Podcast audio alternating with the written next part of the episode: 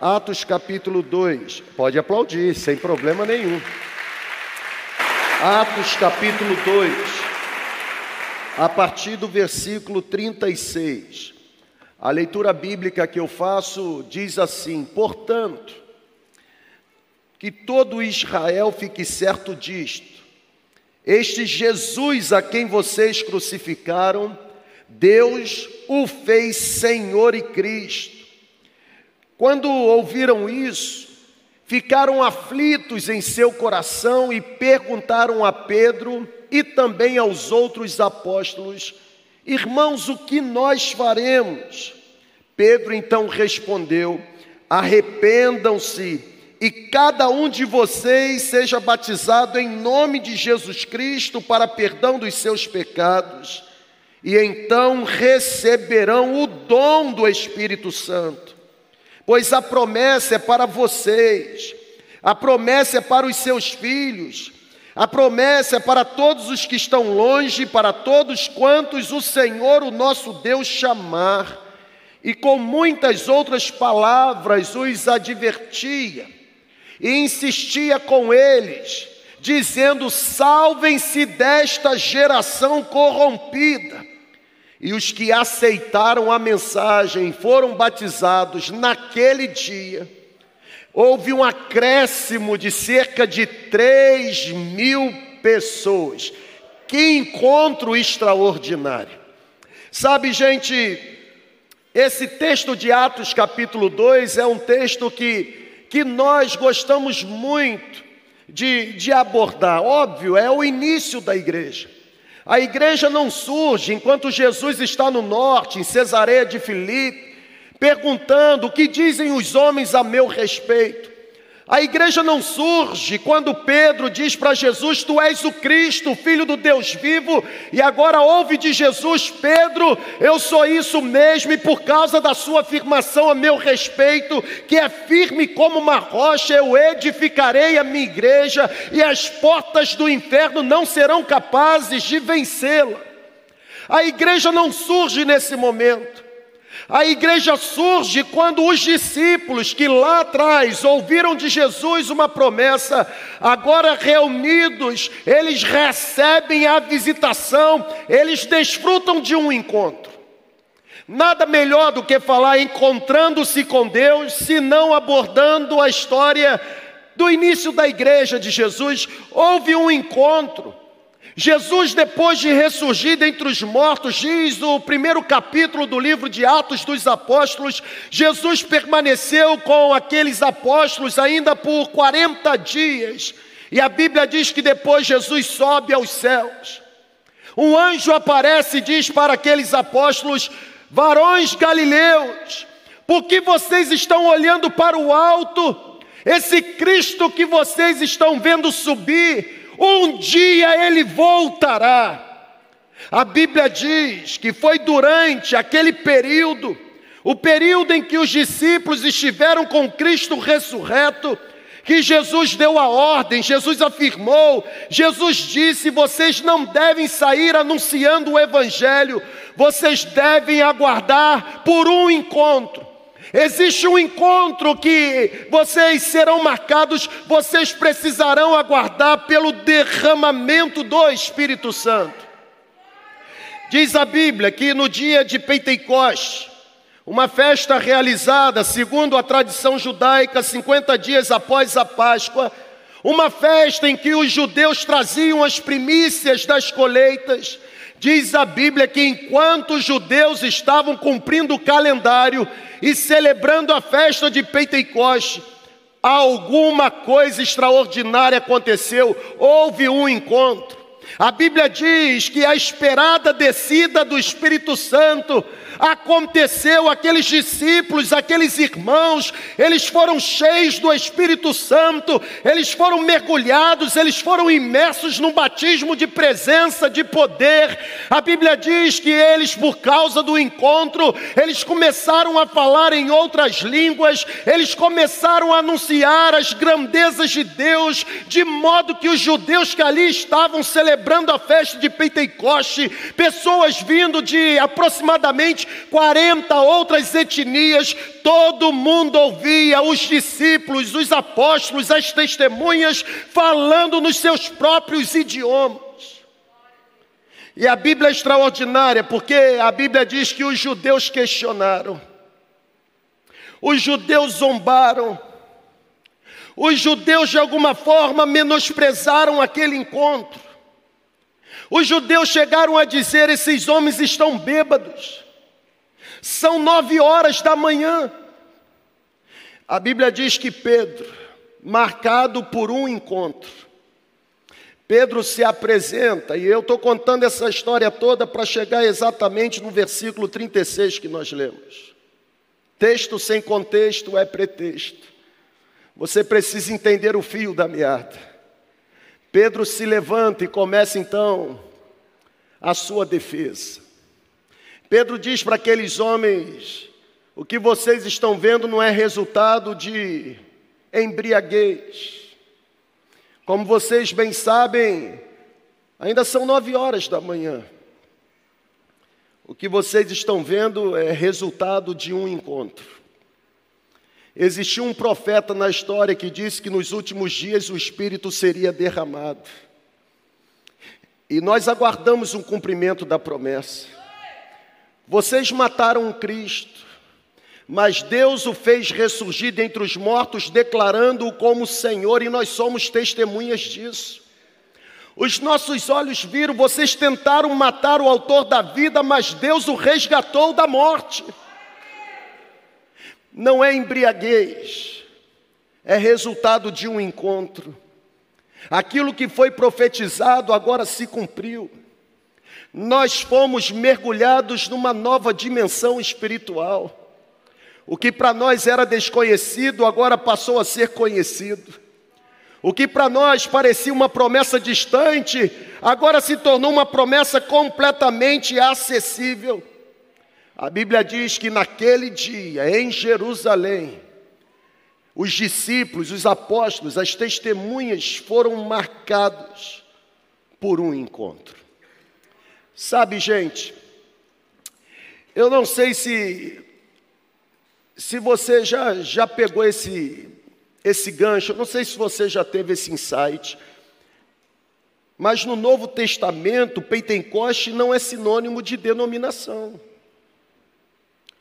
No Novo Testamento, Pentecoste não é sinônimo de um movimento denominacional, confessional.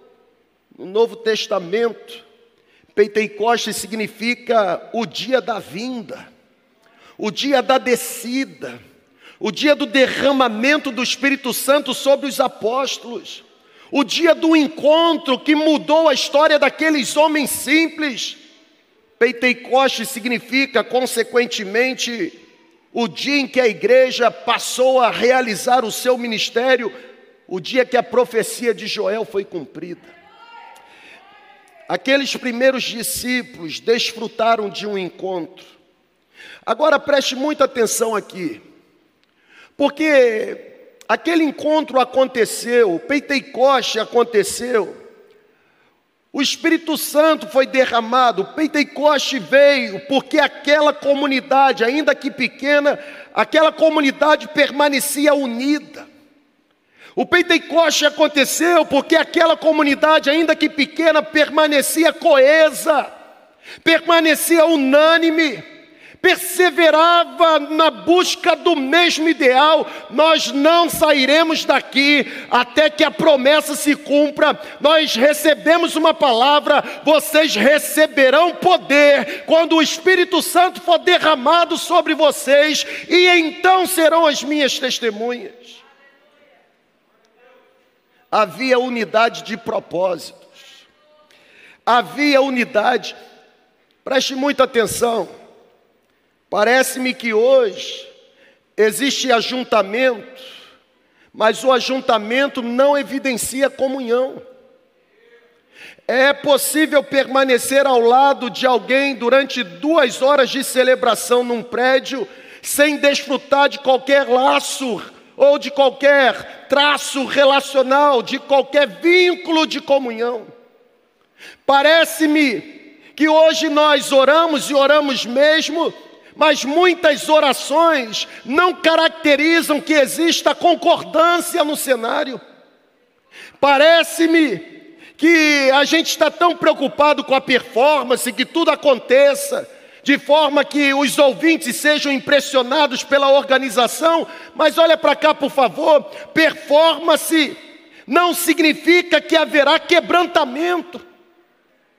Sabe, gente, eu, por exemplo, me preocupo tanto a usar as palavras corretas, a tentar me utilizar da norma gramatical brasileira para que o seu ouvido não comece a doer com algumas regências ou concordâncias deslocadas, mas olha para cá, eloquência não necessariamente significa que haverá unção.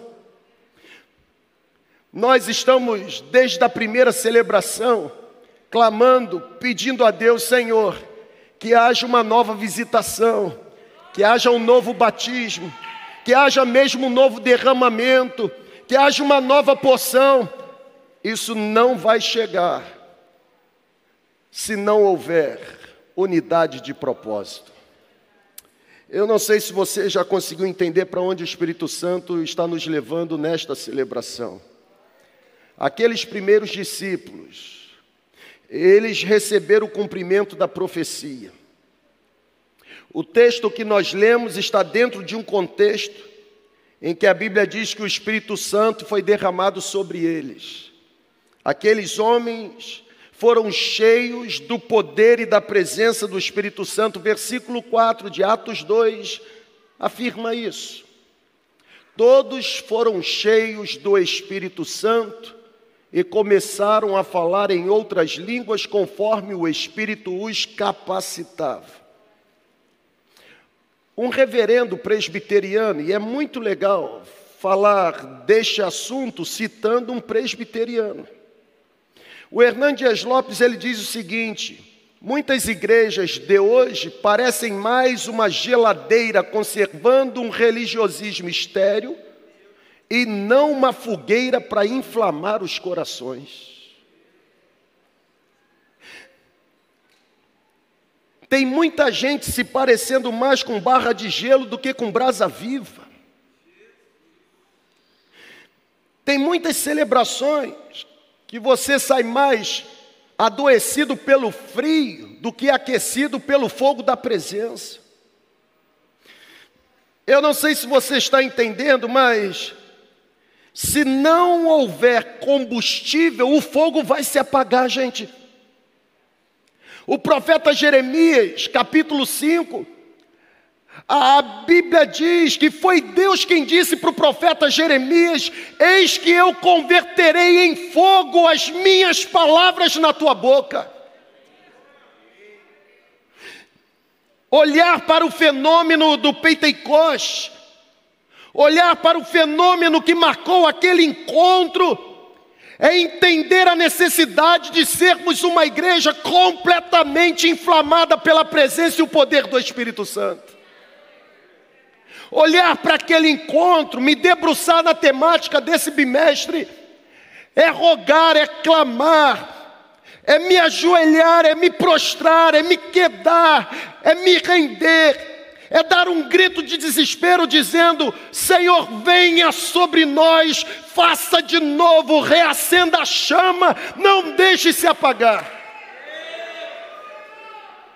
Quando eu olho para aquele encontro, quando eu hoje vivo por causa dos resultados provocados por aquele encontro, o que vem no meu coração e salta nos meus lábios é a certeza de que há uma necessidade de nos tornarmos um povo inflamado, um povo avivado, um povo incendiado, um povo incandescente, um povo reluzente. Se a igreja perder o fogo do Espírito, aqueles que estão sem Cristo e, consequentemente, sem salvação, irão caminhar em direção ao fogo do inferno. O fogo tem que ser combatido com fogo. O fogo do inferno precisa ser combatido com o fogo provocado pelo Espírito Santo.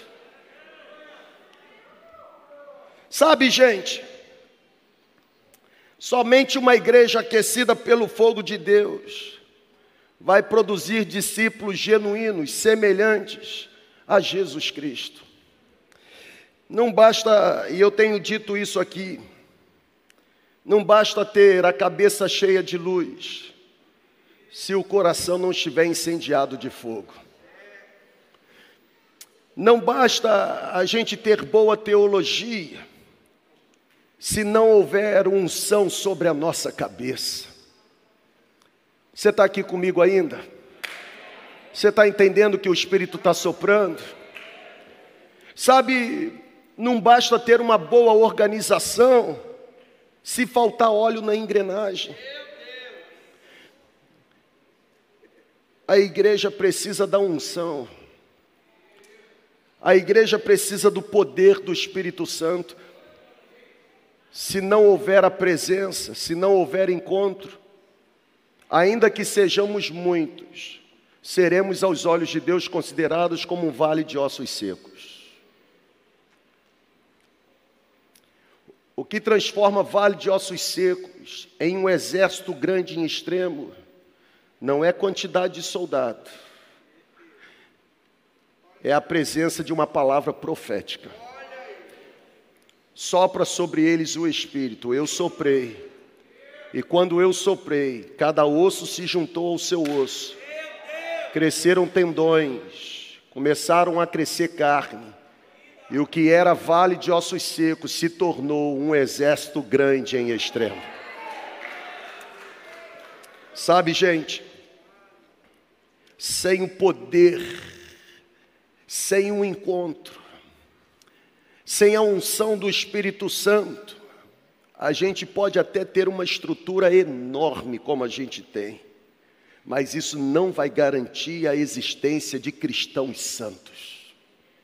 Sabe, sem esse encontro, sem o poder e a presença do Espírito Santo, a gente, a gente poderá produzir celebrações animadas celebrações agitadas, mas isso não garantirá rendição de coração. Sem o poder e a presença do Espírito Santo, a gente pode até levantar as mãos para o alto, fluir em dons, berrar, gritar, se jogar, espernear, mas isso não vai resultar em convicção de pecado e arrependimento. É a unção do Espírito Santo, é a presença, é o encontro que provoca o milagre do novo nascimento. Eu chego aqui hoje, da mesma forma que eu vim para cá na primeira celebração. Eu subo aqui com meu coração regado de esperança de que no ano de avivamento, avivamento deixa de ser teoria escrita em páginas de compêndios teológicos e comece a ser vivenciado, encarnado no agir da igreja. Se nós formos marcados pelo encontro, se nós formos marcados pela unção, por esse batismo de poder, de presença, por uma nova visitação. Pelo menos três benefícios nós vamos desfrutar, e são os benefícios que eu listei para compartilhar com você. Primeiro, é o encontro, o encontro com o Espírito de Deus, que vai me transmitir coragem para enfrentar os desafios que existem neste tempo. Quando eu olho para a história do Pedro, principalmente, e eu falei do Pedro na celebração do domingo passado. Quando eu olho para a história do Pedro, eu percebo que a virada de chave na história de Pedro foi o encontro com o poder e a presença do Espírito Santo. Nos dias de hoje, me parece que as pessoas estão vivendo no calabouço do medo. Mesmo pessoas que se auto-intitulam discípulas de Jesus, e que se apresentam como seguidoras ou conectadas numa comunidade evangélica, parece-me que pessoas hoje estão desprovidas de qualquer tipo de coragem.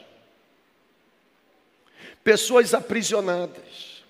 Sabe, pessoas que estão vivendo como aqueles discípulos viveram tempos antes do derramamento do Espírito Santo.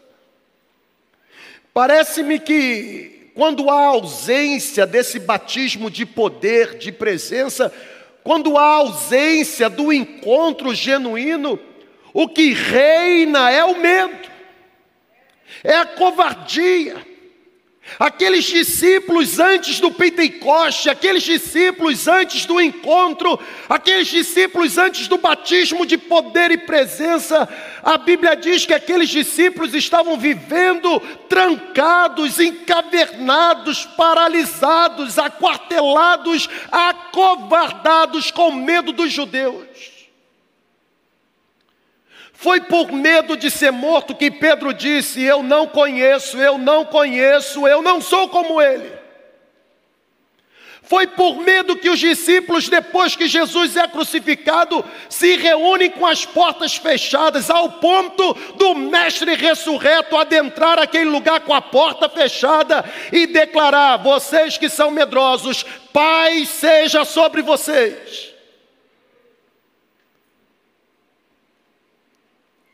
Se existe uma pandemia, hoje é a pandemia do medo. É gente que tem medo de viver, como também é gente que tem medo de morrer. Na verdade, é gente que tem medo de ficar doente, é gente que tem medo de ir ao médico, é gente que tem medo de ficar internado, é gente que tem medo de ser entubado, é gente que tem medo de ficar desempregado. É gente que tem medo de ficar sozinho. É gente que tem medo de ficar em casa, ou seja, as pessoas estão vivendo cheias de fobias e talvez você seja uma dessas. Mas sabe, se você experimentar um encontro, apenas um, se houver um batismo de presença e poder, você será revestido de coragem. É verdade, irmão. Pode acreditar. Você se surpreende com você mesmo. Não interessa se é urso, se é leão, se é gigante, se tem fornalha. Você é impulsionado se houver batismo de presença e de poder, o medo é substituído por coragem. Somente através de um encontro, somente recebendo esse batismo de presença e de poder do Espírito Santo, é que todo pavor será banido. Gente revestida pelo poder e pela presença do Espírito Santo não se acovarda diante dos desafios da vida. Sem a presença e o poder do Espírito Santo, nós nos tornamos covardes, como Pedro na casa do sumo sacerdote Anás. Mas se recebermos o batismo de poder e de presença por causa de um encontro. A Bíblia diz que receberemos não espírito de medo, nem de covardia, mas de poder, de coragem, de moderação, de equilíbrio. Só existe uma forma de você se tornar corajoso. Não é indo para a academia e fazendo o seu músculo crescer. Só existe uma forma de você se tornar corajoso. Não é comprando talvez uma 9 milímetro e atravessando na cintura e achando que você vai resolver. Porque músculo grande, pistola na cintura não derrota o maior inimigo do homem que se chama morte.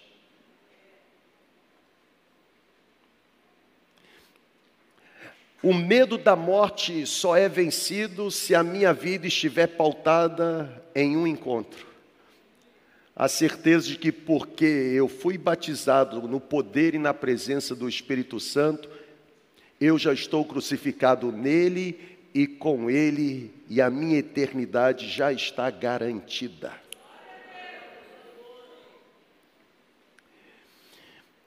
Quando eu olho para a história dos discípulos, e é bom lembrar você que os textos ou os versículos que eu fiz questão de destacar são versículos que fazem parte de uma pregação de Pedro. Que Pedro? O Pedro que dias antes havia dito: Eu não conheço, covarde, medroso, acovardado. O que fez Pedro agora ter uma atitude completamente diferente? Se levantar no meio das 120 testemunhas, e agora, diante daqueles judeus que estão questionando, se apresentar dizendo: Nós somos testemunhas, nós vimos, ele morreu, mas não permaneceu morto, ele ressurgiu, apareceu para nós. Vocês tentaram matar o autor da vida, mas Deus o fez Senhor e Cristo. Coragem. Coragem provocado por um batismo de poder e de presença. Mas tem um segundo benefício. E eu digo que encontrar-me com com Deus, ser batizado por um batismo de presença e poder, receber essa nova visitação, esse encontro com Deus não apenas me faz corajoso, mas me torna íntegro. E se existe algo que está sendo sepultado hoje é a integridade. A integridade está morrendo nos palácios, a integridade já morreu no governo, a integridade está morrendo inclusive na igreja. Hoje, infelizmente, nós somos obrigados a conviver com um abismo, com um hiato, com uma lacuna entre aquilo que se fala e aquilo que se faz. Na verdade, hoje nos assemelhamos mais a fariseus do que a discípulos. Porque a temática é faça o que eu estou falando e não se importa com a vida como eu estou vivendo. Até porque você não tem nada a ver com a minha vida. Infelizmente, a falta do encontro tem feito com que pessoas Sabe?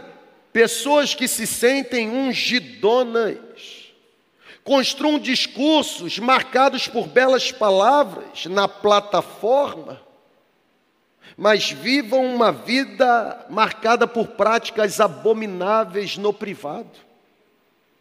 Por que não dizer na privada? Sabe, gente, a falta do encontro deixa a gente desprovido de integridade.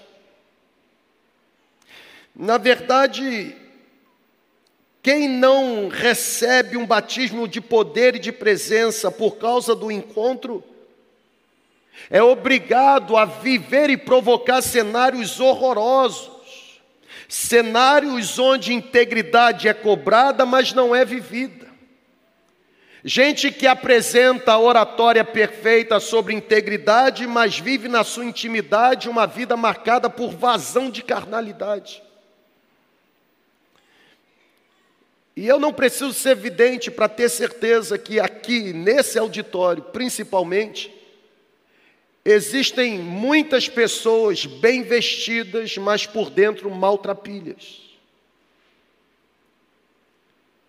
Cheirosas, mas por dentro completamente esvaziadas de integridade, talvez sendo assemelhadas como Jesus assemelhou os fariseus, sepulcros caiados. É batismo de presença e de poder que nós precisamos, gente. É o batismo de presença e poder do Espírito Santo que nos fará pregar não apenas aos ouvidos, mas principalmente aos olhos. É um batismo de presença e de poder do Espírito Santo que nos fará não apenas apresentar uma excelente oratória, mas viver uma vida de integridade. Não basta as pessoas ouvirem dos nossos lábios um bom discurso, se elas não conseguem enxergar na nossa prática uma vida limpa, uma vida íntegra. Sabe, a vida do discípulo de Jesus precisa falar mais alto do que o seu discurso. O caminhar precisa ter um, um volume maior do que o falar. Até porque o apóstolo João diz que se nós afirmamos ser dele, estar com ele, devemos andar como ele andou. Eu fico assim quando eu fico em crise quando eu, eu, eu, preciso compartilhar ministração como essa, porque eu sei que eu não vou arrancar qualquer reação do auditório.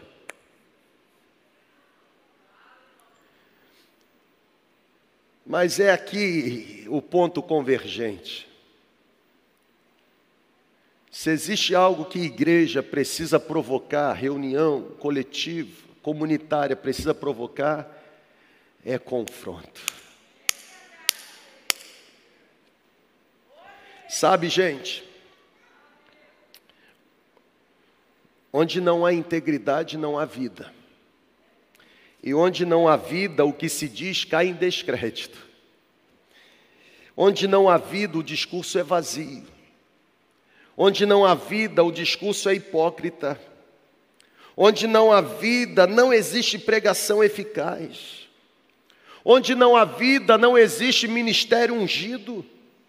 Onde não há vida, não prevalece voz profética. Onde não há vida, o ministério não tem valor algum. Eu estou convicto que no ano de avivamento, nós precisamos mais do que nunca de um batismo de presença e de poder. É o batismo de poder e de presença que limpará da nossa vida, ou limpará a nossa vida, nos purificando não apenas as mãos, mas principalmente mente e coração, e nos lavando da nossa iniquidade.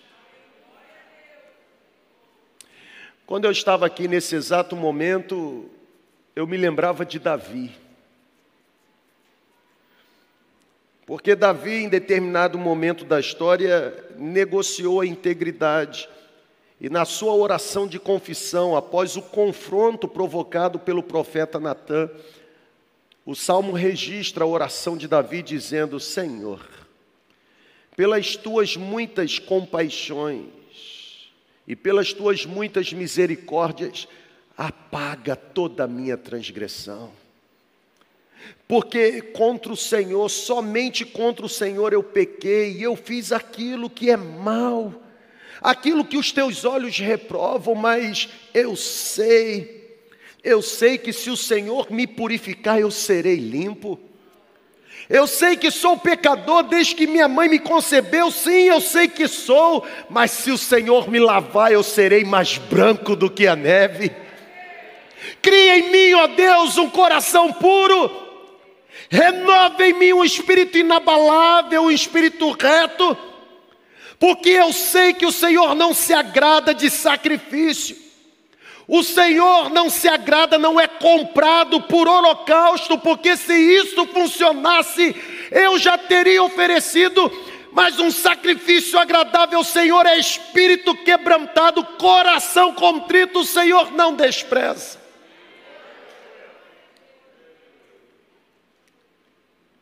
É impossível ser marcado pelo encontro e não ter a vida transformada.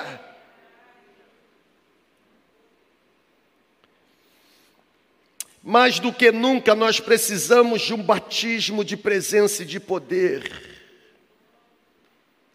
Mais do que nunca nós precisamos de um Pentecoste marcando mesmo a nossa caminhada por uma vida íntegra. Eu sei que a poltrona está esquentando. mas é bom, porque é o fogo que refina, é no fogo que a gente é purificado, é no fogo que as impurezas são retiradas. O encontro que resulta em batismo de poder e presença, não apenas me torna corajoso e me torna íntegro, mas o encontro me confere, sabe o que, gente? Ousadia. Esse livro de Atos dos Apóstolos é extraordinário e a, e a Bíblia diz que sempre que os, os apóstolos Sempre que eles eram cheios do Espírito Santo, eles proclamavam com ousadia. O John Stott, o pregador inglês, já falecido, ele afirmou em um dos seus livros que é muito curioso observar a trajetória dos discípulos, porque o John Stott ele diz assim: o fato curioso é que antes do Pentecoste, antes do encontro, antes do derramamento do Espírito Santo, aqueles discípulos estavam presos porque estavam com medo, e depois de receberem um encontro e serem batizados por um batismo de presença e poder, os mesmos discípulos agora foram presos pela falta de medo. Se vocês não calarem a boca, e pararem de anunciar essa nova doutrina, nós vamos colocar vocês nas prisões. O Pedro, que antes era covarde, agora municiado de coragem, tripidez, ousadia, por causa de um encontro que resultou no batismo de poder e presença, ele diz: julguem vocês mesmos se nós devemos obedecer vocês, ou a vocês, ou a Deus. Nós não vamos deixar de falar daquilo que os nossos olhos viram e daquilo que os nossos ouvidos ouviram, porque em nenhum outro há salvação salvação, e debaixo do céu não há nome dado entre os homens pelo qual nós devamos ser salvos. Mais do que nunca nós precisamos de um batismo de presença e de poder. Sem presença e poder do Espírito não há pregação. Sabe, mais do que nunca, nós precisamos de uma nova visitação. Pessoal, pregação sem presença e poder do Espírito Santo alimenta a mente, mas não toca no fundo da alma, não. Lança luz na mente, mas não incendeia o coração, não. O próprio presbiteriano, o reverendo Hernandes Lopes, ele afirma que a nossa maior necessidade não é ter grandes sermões, a nossa maior necessidade é ser alimentado por sermões cheios do azeite do Espírito Santo. Tem que ter tempero. Eu caminho para o final. E eu, e eu fecho. É, nem sei se chamo de série, mas eu fecho a jornada de hoje sobre encontrando-se com Deus, parte 1 e 2, dizendo para você o seguinte: nós não precisamos de erudição, nós precisamos de unção. Nós não precisamos de um poder intelectual extraordinário, nós precisamos de uma visitação sobrenatural. Nós não precisamos de mais habilidades funcionais, nós precisamos de dons espirituais ativados, colocados em atividade. Me parece que a necessidade para este domingo é batismo de presença e de poder. Eu concluo, e a conclusão que eu faço é que existe um exército hoje. Olha que exército aqui. Acenda a luz da nave, por favor, e da galeria. Olha que exército extraordinário. Você pode olhar, pode olhar. Isso, é para olhar mesmo. Basicamente, isso aqui teve na primeira celebração hoje pela manhã. Fique em pé, por favor.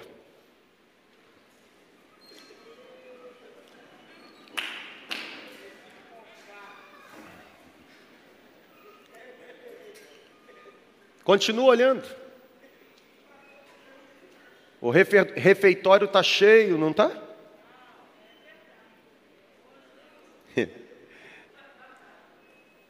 Eu, antes de, de subir aqui, eu falava ali com meu amigo ali, voluntário. Eu dizia para ele assim, cara, dá um frio na barriga.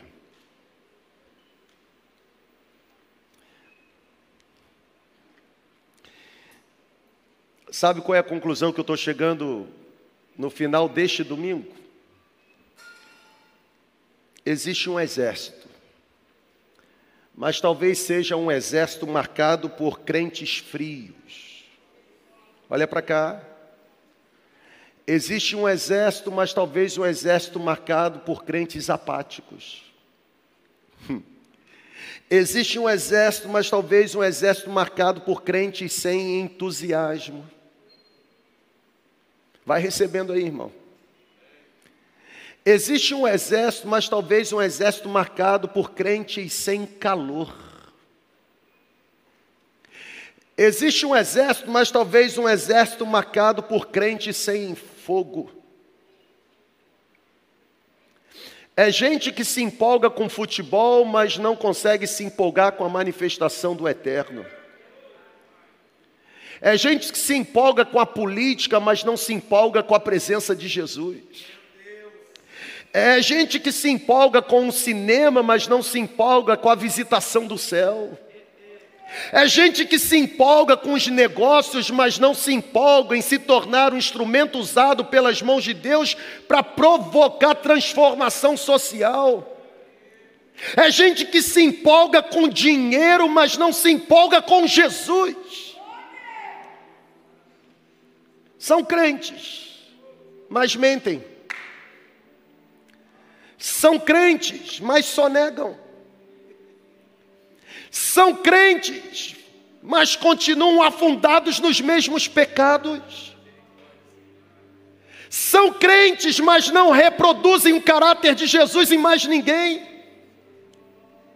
São crentes, mas consomem e não compartilham. São crentes, mas são desonestos. São crentes, mas são amigos do mundo e se tornaram inimigos de Deus.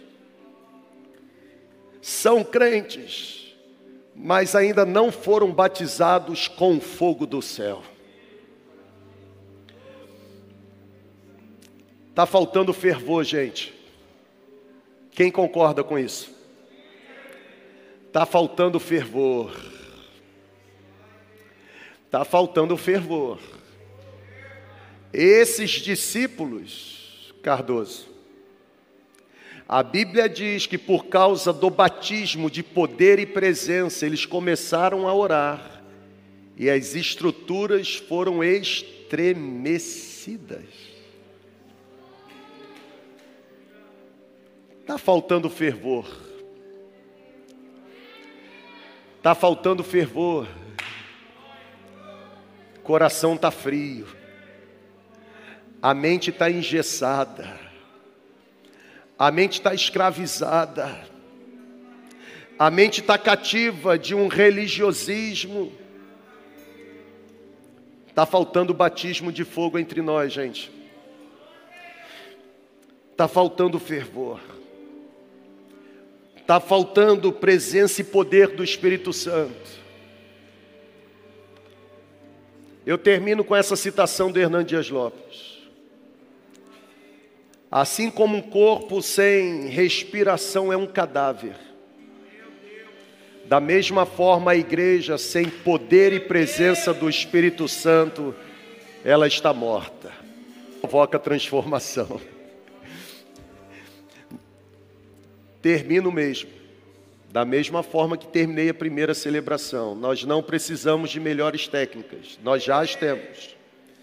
Nós não precisamos de melhor estrutura, nós já temos. Nós não precisamos de melhores líderes ou pastores, nós temos os melhores. Nós não precisamos da melhor metodologia, nós já temos. Não precisamos de melhores músicos, nós temos os melhores. Não precisamos de gente tão habilidosa, nós já temos. Sabe o que nós precisamos, gente? Diga para mim. O que nós precisamos, gente? Nós precisamos de um batismo de presença e de poder.